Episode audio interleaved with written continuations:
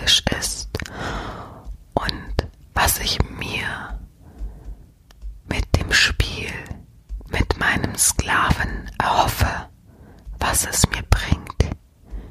Hier kann ich sagen, dass es keinerlei Lieblingshandlung am Manne für mich gibt, nicht existiert, sondern es allgemein immer um die darin liegende Unterwerfung geht. Je mehr ein Mann sich mir hingibt, desto größer ist mein Machtempfinden, meine Bestätigung und meine Erfüllung. Ich liebe es, wenn meine Aufgaben richtig und sorgfältig ausgeführt werden, eben mit 100% des Machbaren. Wichtig ist mir auch, dass ein Sklave über seinen Schatten springt, mir vertraut und dadurch neue Wege geht, die ihn im Endeffekt bereichern werden. Das Vorankommen meiner Sklaven ist mir wichtig und der alltägliche nahe Umgang ebenso. Wer von mir erzogen, behandelt, transformiert oder durch den Alltag gebracht wird, der hat mich stets an seiner Seite. Ich erwarte Ehrlichkeit, Loyalität und Folgsamkeit. So, hallo ihr Lieben erstmal. Herzlich willkommen zu diesem ersten Podcast, dem BDSM-Podcast. Es sprießen ja immer mehr und weitere und größere Podcasts aus dem Boden. Es wird immer bekannter.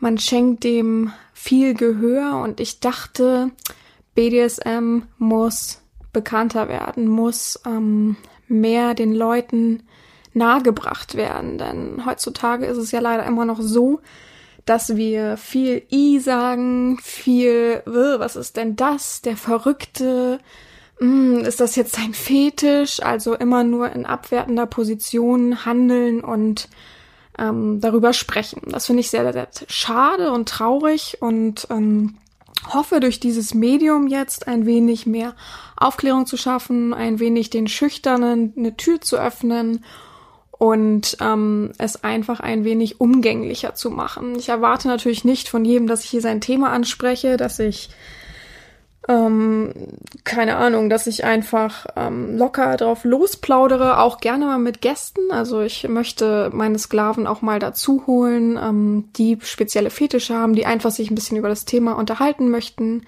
Ähm, Neulinge, schon alteingesessene Frauen, Männer, vollkommen egal. Oder TVs, ja.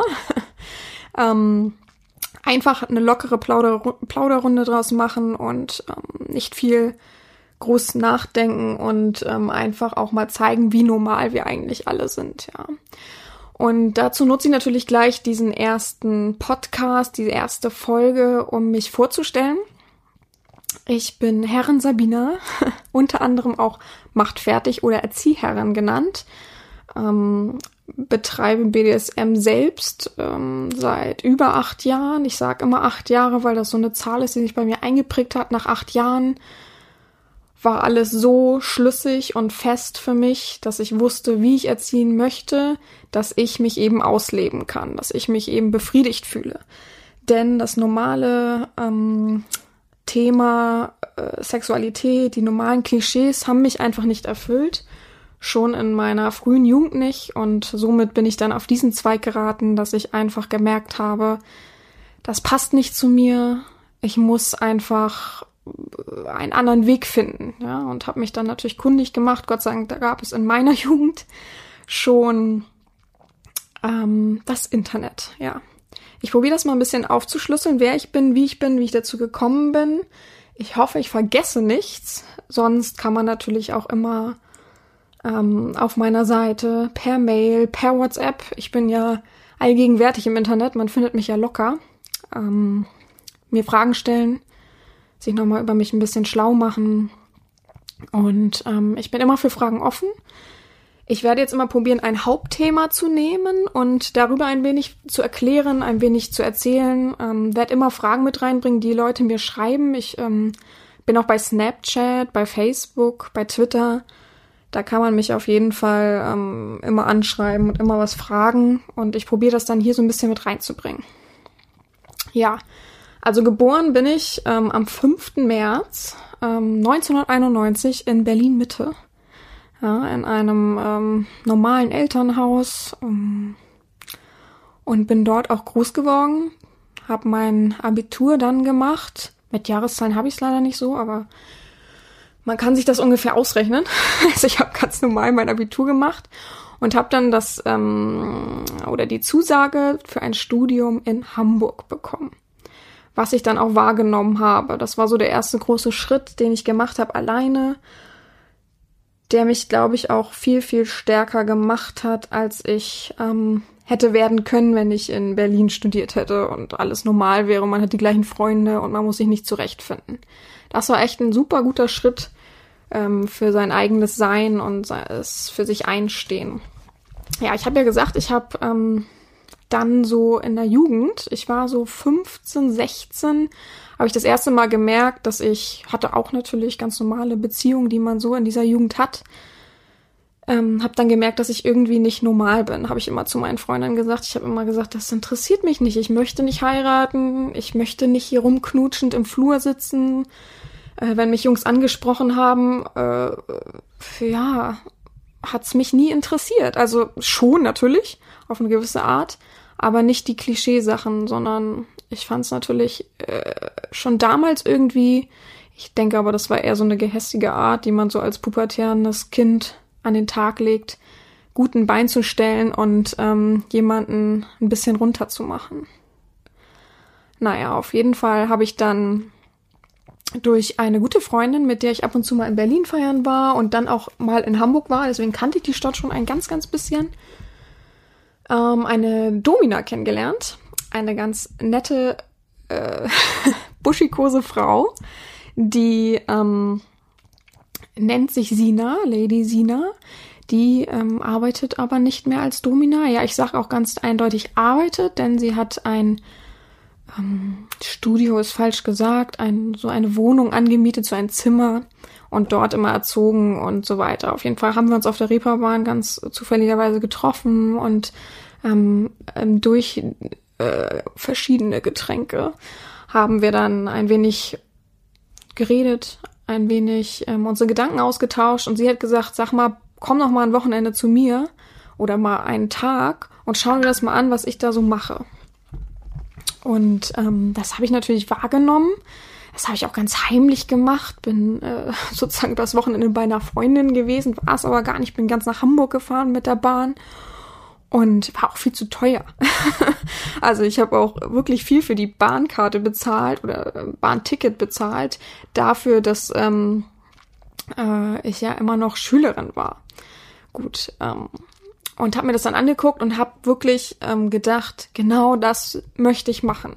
Genau, ich würde jetzt am liebsten ihr die Peitsche aus der Hand nehmen und auch mal zuschlagen. Ich habe mich natürlich in meiner Jugend nicht getraut. Also ich war da schon 16, 17 ungefähr habe mich natürlich nicht getraut, da einzugreifen und zu sagen, hey, gib mir das mal. Also ich war nie ein ähm, Teenager, der plump war, der rotznäsig war und so weiter. Ich war sehr ein stiller Mensch, ähm, hat vielleicht auch was mit meinem Elternhaus zu tun und ähm, habe dann ähm, schnell für mich gemerkt, ja genau das ist es, was ich sein will oder was ich bin hab's aber auch trotzdem, wie ich es vorgelebt bekommen habe, nie als Beruf gesehen.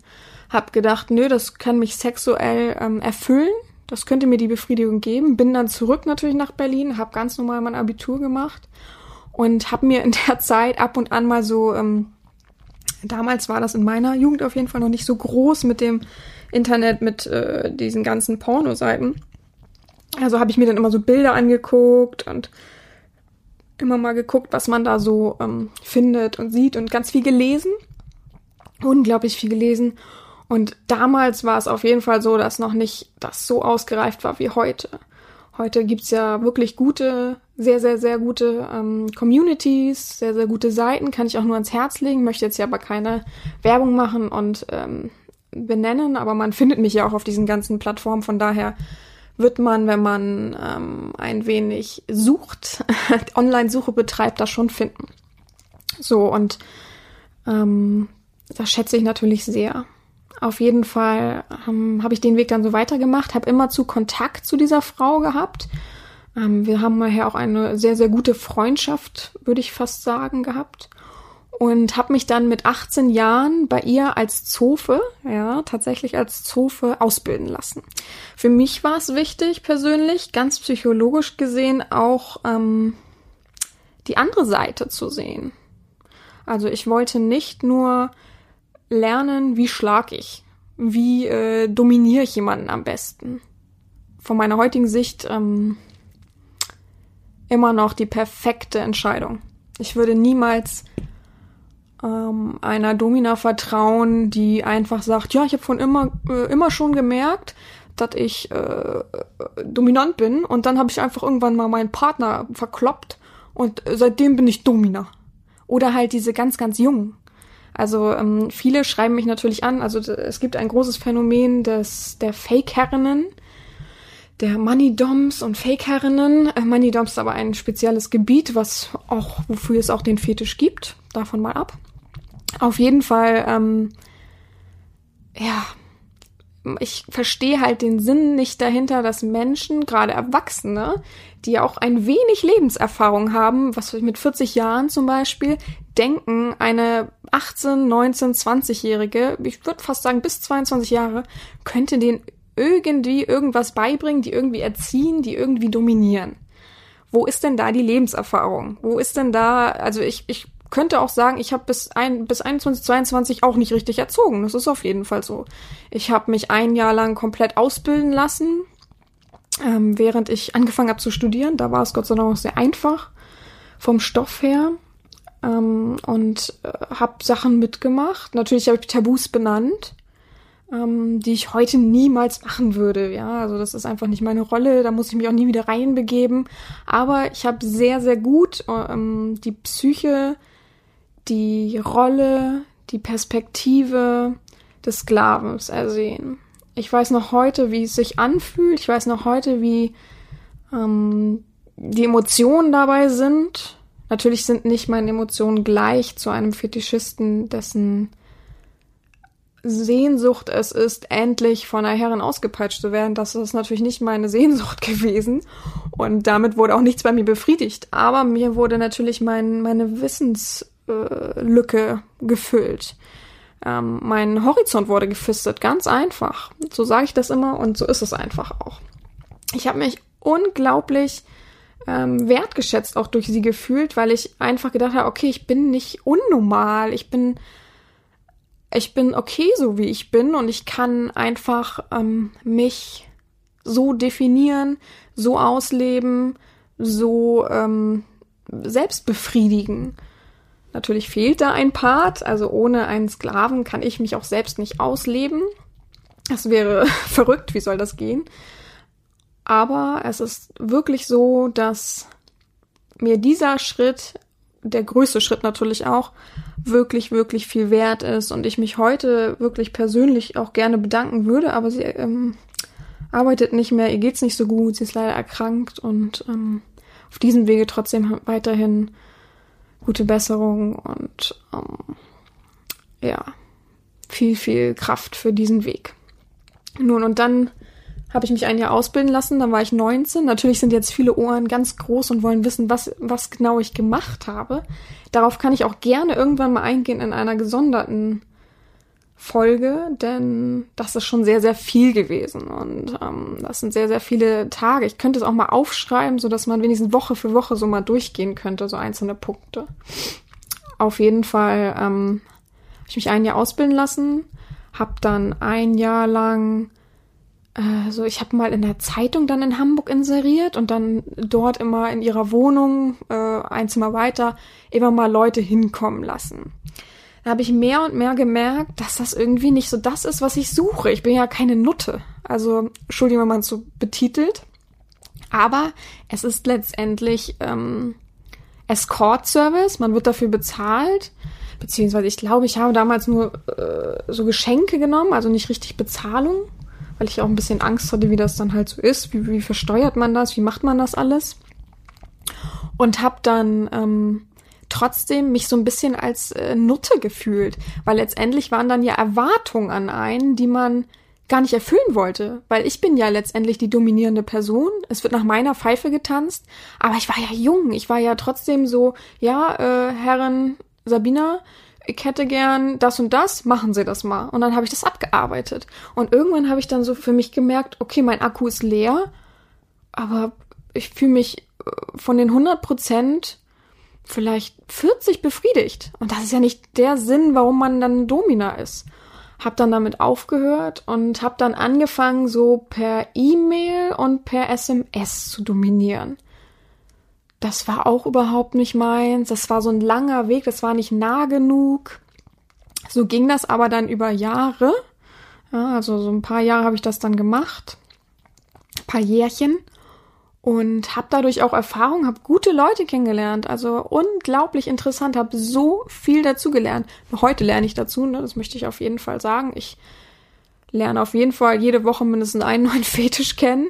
Es gibt unglaublich viele Fetischisten, es gibt unglaublich viele Charaktere dahinter, liebe Personen, oh, also wirklich unglaublich nette Menschen, offene Menschen, gute Menschen, also so offen würde man sich es in der heutigen Welt echt wünschen. Und es ist echt traurig, dass ähm, Fetischisten da ähm, als letztes Glied angesehen werden und ähm, wir uns dann total viel durchkämpfen müssen noch und um Anerkennung ähm, betteln müssen, fast, würde ich fast sagen. Nicht ohne Grund geht man über die Reeperbahn und da ist ja ein sehr, sehr großes ähm, Geschäft mit Spielzeug und Videos und einer großen Bizarre-Abteilung. Vielleicht verrät dieser, diese Bizarre-Abteilung schon den Namen dieser, dieses Geschäftes. Und ich erlebe jedes Mal, wenn ich davor bin, da drin bin oder ähnliches, kichernde alte Frauen, auch junge Frauen, gerade so, so äh, Junggesellenabschiedsmäßig, die sich so lachend die Hand vors Gesicht halten und dann, hi, äh, stell dir mal vor, dein Mann. Ich würde mich immer am liebsten umdrehen und sagen, ja, dein Mann hat sich schon bei mir gemeldet. Ne? Also dein zukünftiger. Und der hat schon mit mir sonst was für Spielereien gemacht und hat sich mit mir ausgelebt.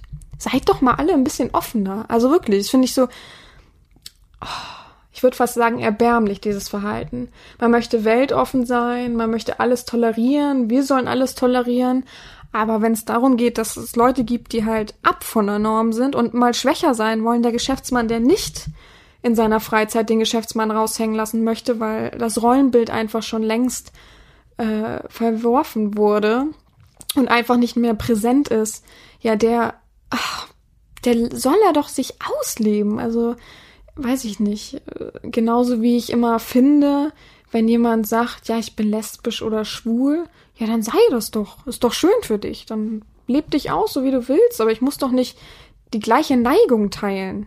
Ja, also, und ich habe mir Gott sei Dank einen guten Freundeskreis äh, ähm, ausgesucht oder sortiert, selektiert, ähm, der damit voll klarkommt. Aber es gibt natürlich auch Freunde, die sagen, ich möchte jetzt nicht so unbedingt immer darüber reden, was auch vollkommen okay ist. Und äh, es ist schön, dass du deine Neigung hast ich akzeptiere das, aber ich möchte nicht da drin baden und in dem See. Und dann liegen wir halt nur auf der Sonnenliege. Ne? Also das ist gar kein Problem.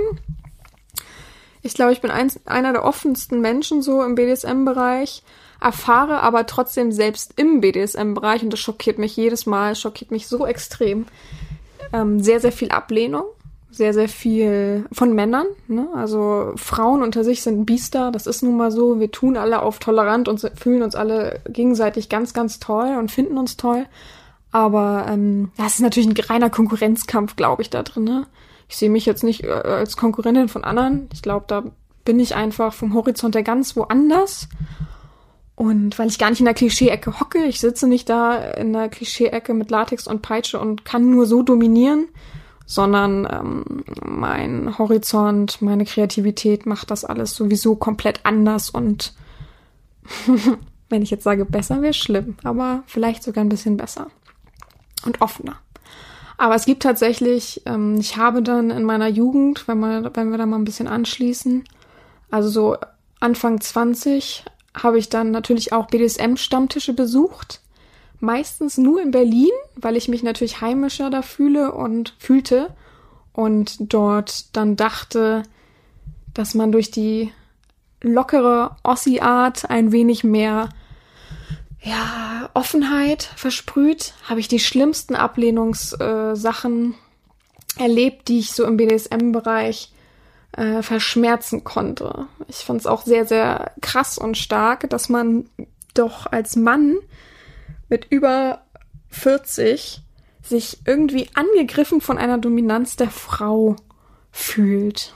Das geht mir nicht in den Kopf. Ja, es ist einfach so, dass ich finde, dass man da irgendwo selbst eine Pause für sich einlegen kann und muss. Also man, man braucht sich doch nicht davon angegriffen fühlen. Also das sind wirklich ältere Männer meistens, die dann wirklich sagen, ja, äh, dich muss nur mal ordentlich jemand durchnehmen.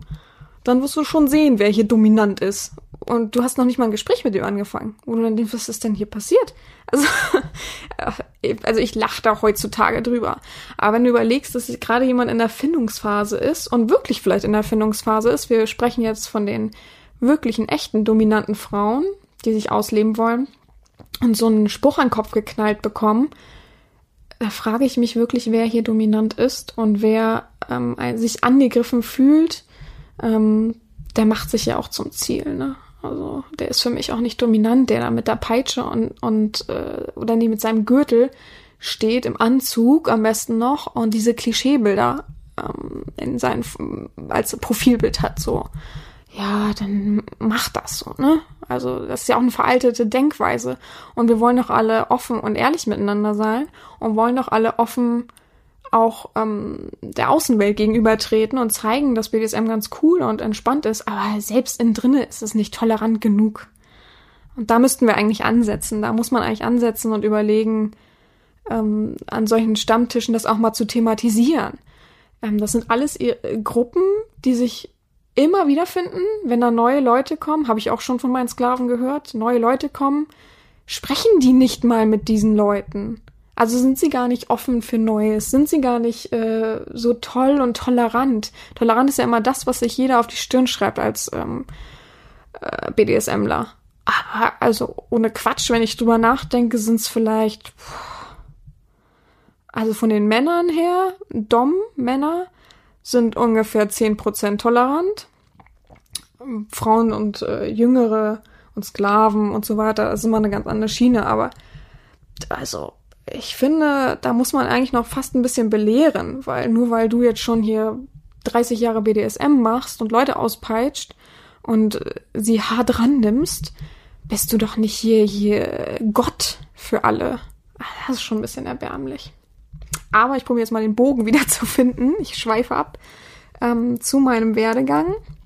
Ich habe tolle Leute kennengelernt. Ich habe dann ähm, zu einem Menschen eine intensive Verbindung gefühlt und auch gehabt.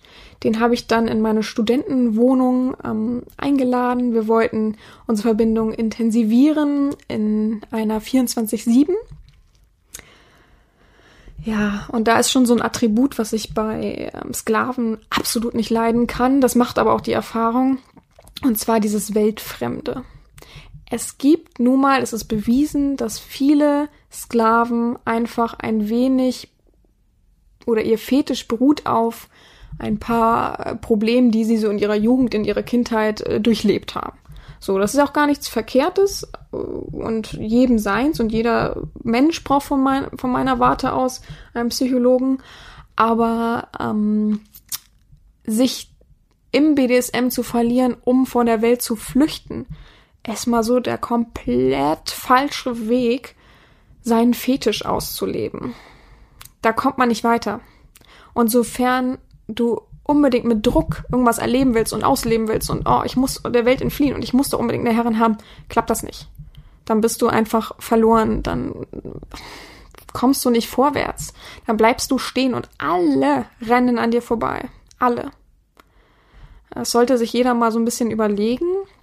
Jeder Sklave, der jetzt zuhört, sollte sich überlegen, ähm, wie stehe ich denn dazu, wenn ich wirklich, die meisten haben ja eigentlich ein Ziel, dass man dann irgendwann vielleicht 24-7 dominiert wird, dass man eine Partnerin hat. Ich muss ja jetzt als Dominant nicht das sein persönlich, aber vielleicht, dass man sogar eine Partnerin findet, die ähm, das auch im Alltag vielleicht nicht, aber dass man es zu Hause halt ausleben kann mit der Partnerin, mit dem wichtigsten Menschen so an der Seite.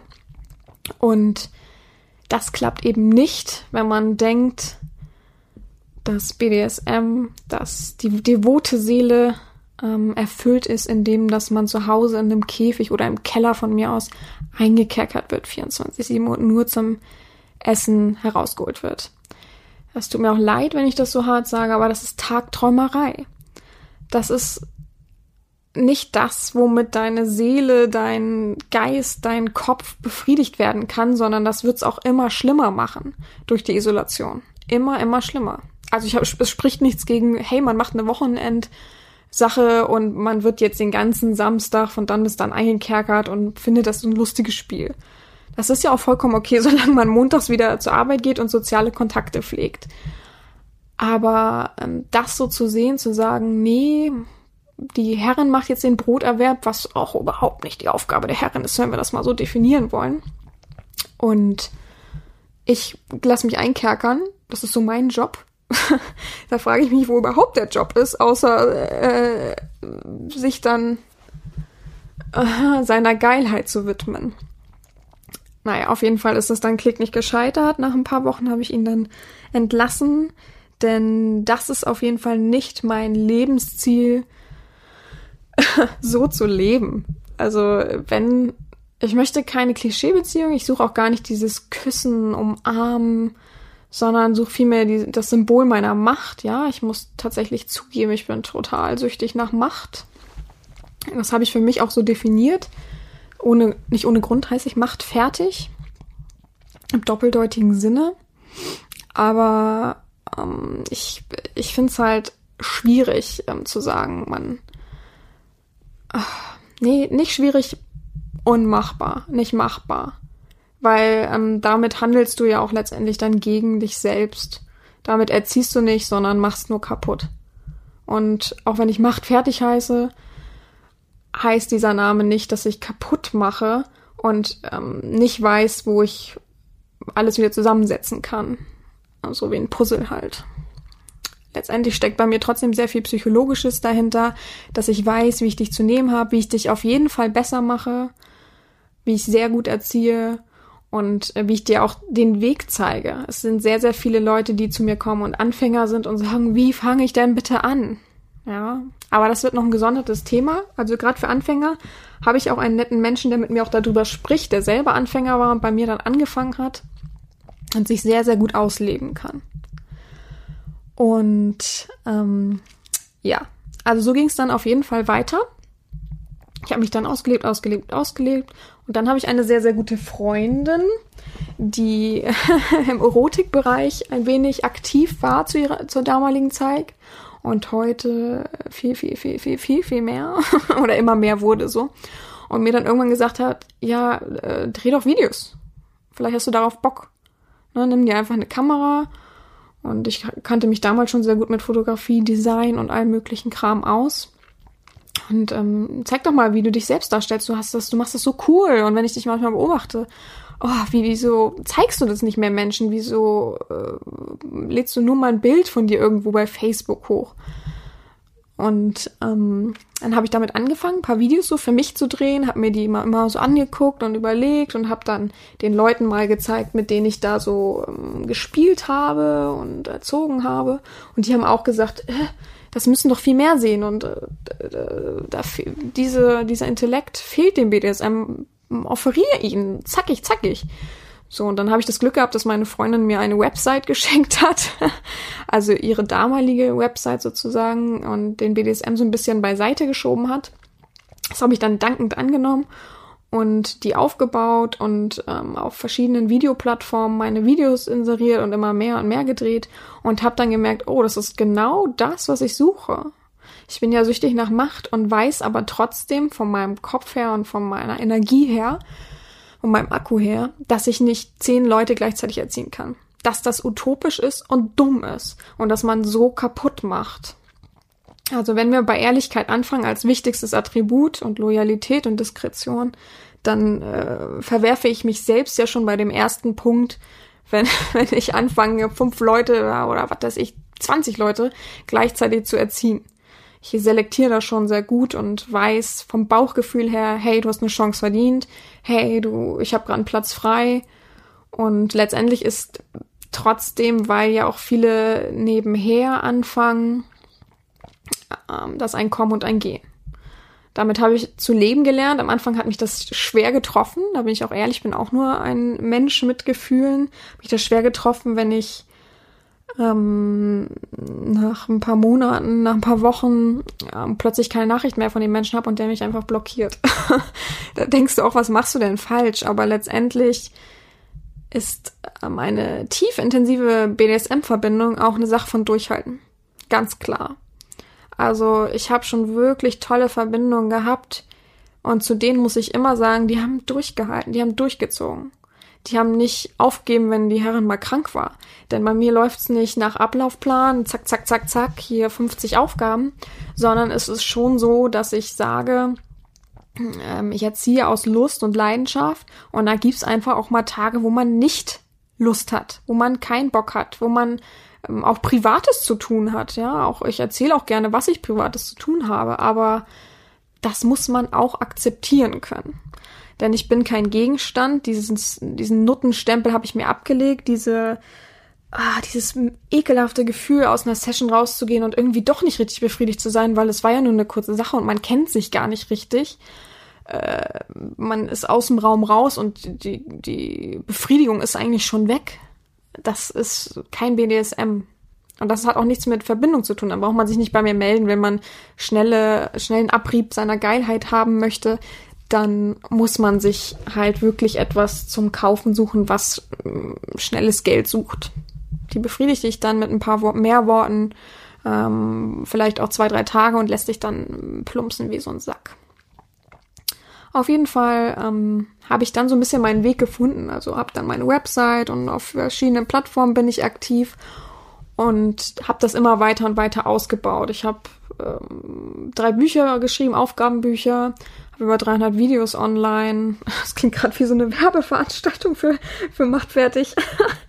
und äh, naja, und ähm, habe einen Hörorgasmus, wo, den man sozusagen zu Beginn, also das Intro ist immer so ein Teil eines Hörorgasmuses, der sehr gut passend zum Thema dann ist, eingestreut wird zu Beginn und ähm, habe immer wieder neue Aktionen und so weiter. Das mache ich nicht, weil ich das als Broterwerb brauche. Ich habe ja studiert, auch abgeschlossen, habe meine eigene Praxis und die nichts mit BDSM zu tun hat. Trotzdem wissen meine ähm, Kollegen, meine Angestellten, was ich so treibe in meiner Freizeit. Finden die ähm, ganz jungen Mitarbeiter natürlich mal ganz, ganz spannend und wollen immer ganz viel erfahren. Aber ähm, ich äh, schweige mich da aus. Und ja, bin dann total locker und entspannt ähm, mit der ganzen Sache umgegangen und ähm, habe jetzt eine sehr, sehr große Reichweite. Das finde ich auch gut und schön. Denn alles, was ich offeriere, soll nur ähm, der Fetischlust beitragen. Guck dir das an, geil dich daran von mir aus auf und ähm, finde dadurch vielleicht sogar einen guten Weg für dich. Es soll alles so ein kleiner Leitfaden sein, wie auch jetzt dieser Podcast ist ja letztendlich nur, dass wir alle offener miteinander umgehen, dass man ähm, sich darin wiederfindet, dass man vielleicht auch mit mir sprechen möchte und auch vielleicht mal seine Probleme mitteilen möchte. Wir können auch gerne mal äh, eine Folge machen, in dem mich Leute kontaktieren, die immer wieder irgendwelche Probleme haben, die an Fake-Doms geraten sind. Da mache ich auch sowieso noch eine Folge drüber mit Tipps und Tricks dagegen, weil heutzutage ist es gar nicht mehr so schwer, die zu entlarven. Es gibt auf jeden Fall eine Plattform, die ganz, ganz easy zu durchschauen ist und ähm, da muss man einfach schon mal ein bisschen nachdenken. Ja. Ansonsten kann ich nur sagen, ich habe unglaublich tolle Menschen in der Zeit, also in den über acht Jahren kennengelernt. Ich ähm, liebe es, BDSMler zu sein und Domina zu sein. Wenn mich Menschen fragen, was ich denn so, also äh, ob ich denn bi bin oder was ich denn so sexuell, was, was mich erregt, wenn ich neue Menschen kennenlerne und man irgendwie auf dieses Thema kommt, sage ich immer offen, ja, ich bin Domina. Und die dann, äh, was, äh, was meinen Sie jetzt nicht ernst und so weiter. Also ich spreche da mit jedem offen und ehrlich drüber und das ist halt auch so eine Sache, ah, das tut mir so weh und leid für die meisten Leute, dass sie das nicht ansprechen können. Dass sie wirklich zu Hause sind, ihre Familie äh, haben oder halt ähm, noch jung sind, gar keinen Partner haben, aber auch keine Freunde, mit denen sie so wirklich darüber reden können. Das stelle ich mir schon als großen, großen, großen Ballast vor. Also wie will man locker durchs Leben gehen, wenn man doch so einen großen, äh, so eine große Neigung hat und die vor allem verheimlichen muss, weil man darf das ja nicht sagen, dann sagen alle i zu einem. Und ähm, ich habe dann tatsächlich sehr, sehr früh angefangen, kann ich auch nochmal reinbringen in meinem Studium. Ähm, ich habe eine gute intensive Verbindung zu der Zeit gehabt und es waren die ersten Semesterferien und äh, lustigerweise ist ja alles immer so ein, wie so ein kleines Dorf, also spricht sich alles immer ganz schnell rum. Ich hatte eine Freundin, die wusste, äh, Freundin kann man es ja gar nicht nennen, eine bekannte Mitstudentin, die wusste von meinem Fetisch so ein bisschen, habe ich ein bisschen angetestet. Und nach und nach hat man dann so Nachrichten bekommen über diese ganzen, wie hieß das denn früher, diese ganzen Plattformen, die nicht Facebook waren. Und ach, Facebook jetzt auch benannt, naja, pff, pff, ist ja egal, stirbt eh bald aus. und hab dann immer so dieses, hä, stimmt das? Und hä? Und dann, gut, dass es damals noch keinen Internetauftritt hatte, weil dann wäre es sofort durch die ganze Uni gegangen, so gefühlt. Und dann habe ich mir überlegt, was mache ich denn? Und ich bin ja sowieso ein offener Mensch, habe immer sofort mit Freunden darüber angefangen zu sprechen und habe mich dann ein bisschen mit meinem Sklaven hingesetzt, so ins Café und auch beim Abendessen und überlegt, was ich mache und wie offen er ist dem Ganzen gegenüber. Also ich weiß noch, dass er auf jeden Fall kein Interesse hatte, das auf seiner Arbeit kundzutun oder ähnliches. Und somit habe ich dann entschieden, ich möchte es aber zeigen, ich möchte sagen, so bin ich, ich möchte gar keine Lästereien hinter meinem Rücken, weil das finde ich einfach nur lächerlich. Und ich möchte auch nicht als dieses, äh, was, was macht die da? Also das ist ja Heimlichtuerei und dieses Spekulieren über das, was jemand tut, macht es ja immer nur schlimmer, als dass man offen und ehrlich sagt, ja, äh, locker, ich habe den Fetisch, ist doch nicht schlimm. Dann sieht man, sieht man vielleicht jemanden ganz kurz mit anderen Augen, aber irgendwann merkt man, oh, du bist doch trotzdem nur so ein Mitstudent und was der in seiner Freizeit mal will, will ich nichts mit zu tun haben, aber vollkommen egal. Nur so können wir das verbreiten, dass das eigentlich voll zum Leben dazugehört, dass jeder mal irgendwie was anderes gut findet. Ich frage auch tatsächlich jeden, den ich kennenlerne, auch wenn Freundinnen irgendwie mal einen Freund mitbringen, sage ich mal, was stehst du denn? und dann sagen die mal, hä, ja, gar nichts. Wie, wie, auf was stehe ich da? Stehst du auf Füße? Stehst du auf, äh, auf eine bestimmte Stellung und so? Also, oder ich sitze bei einer Freundin in der Bahn und sage immer Sklave, kein Sklave, Sklave oder so. Also, also, ich bin da schon ein großer Fan. Ich mag es auch gern, so ein bisschen so mit den Augen zu dominieren, jemanden niederzuringen und so, finde ich immer sehr gut. Auf jeden Fall ähm, habe ich dann den Sklaven dazu bekommen, ähm, unter folgenden Maßnahmen, dass er eine Maske von mir bekam, wo auch nicht mal seine Augen zu sehen waren, dass ich ihn mitgenommen habe. Er hat einen Anzug angehabt, also sah ganz normal aus und hatte halt diese Maske auf, die ich aufklappen konnte mit den Augen und war ganz, ganz früh da und habe mich dann in den Hörsaal gesetzt mit ihm zusammen nebeneinander und dann habe ich halt gemerkt, okay, äh, was soll ich da jetzt machen, außer ihn an der Leine neben mir sitzen zu haben.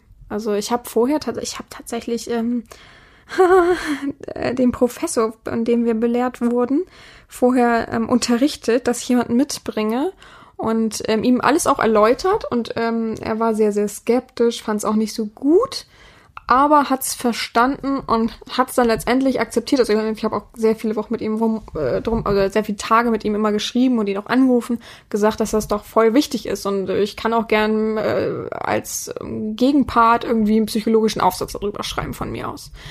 Und er hat es dann akzeptiert, wusste Bescheid. Also wenn da jemand sitzt, ist es nicht schlimm und vor allem nicht mit Maske. Also hier überfällt keiner jemanden.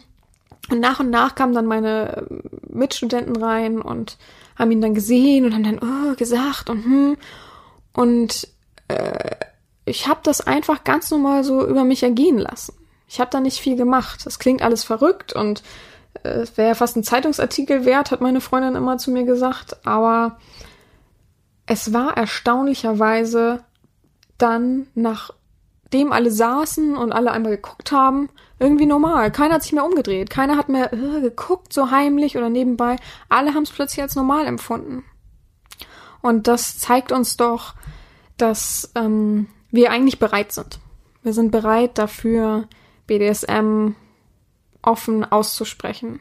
Und ich habe tatsächlich schon viele gehabt, die über sich hinausgewachsen sind, die Grenzen überschritten haben von ihrem eigenen Denken, weil letztendlich ist ja das eigene Denken noch eingeschränkt.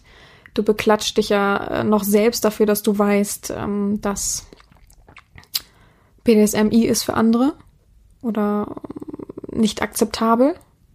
Und deswegen sollten wir uns doch nach und nach öffnen, vielleicht zu irgendwelchen Stammtischen gehen, vielleicht Freunde finden, zumindest Freunde finden oder Bekannte finden, die dem offen sind gegenüber und immer mehr und größer werden. Und somit auch Einhalt gebieten vor Fake-Sachen und so weiter. Weil äh, es braucht sich keiner schämen zu sagen, hey, ich äh, äh, finde das alles nicht so cool wenn ihr, wenn du doof mit mir umgehst. Ich bin auch nur ein normaler Mensch und sei doch einfach locker. Ich sag doch auch nichts dazu, dass du zehn Jahre lang keinen Sex mit deinem Mann hattest, weil du äh, prüde bist. Ja. So. Das sind äh, meine abschließenden Worte zur ersten Folge des Podcasts. Ja, es ist schon wieder vorbei. ich hoffe, es hat ähm, gemundet, dem Ohre gemundet. Das passt ja gar nicht. Aber ähm, ich hoffe, dass das so weitergeht und ähm, in einer Woche kommt dann der nächste Podcast, das nächste Thema und ich freue mich weiterhin über Zuschriften und ähm, Ideen und ja, gehabt euch wohl. Schönen Abend noch.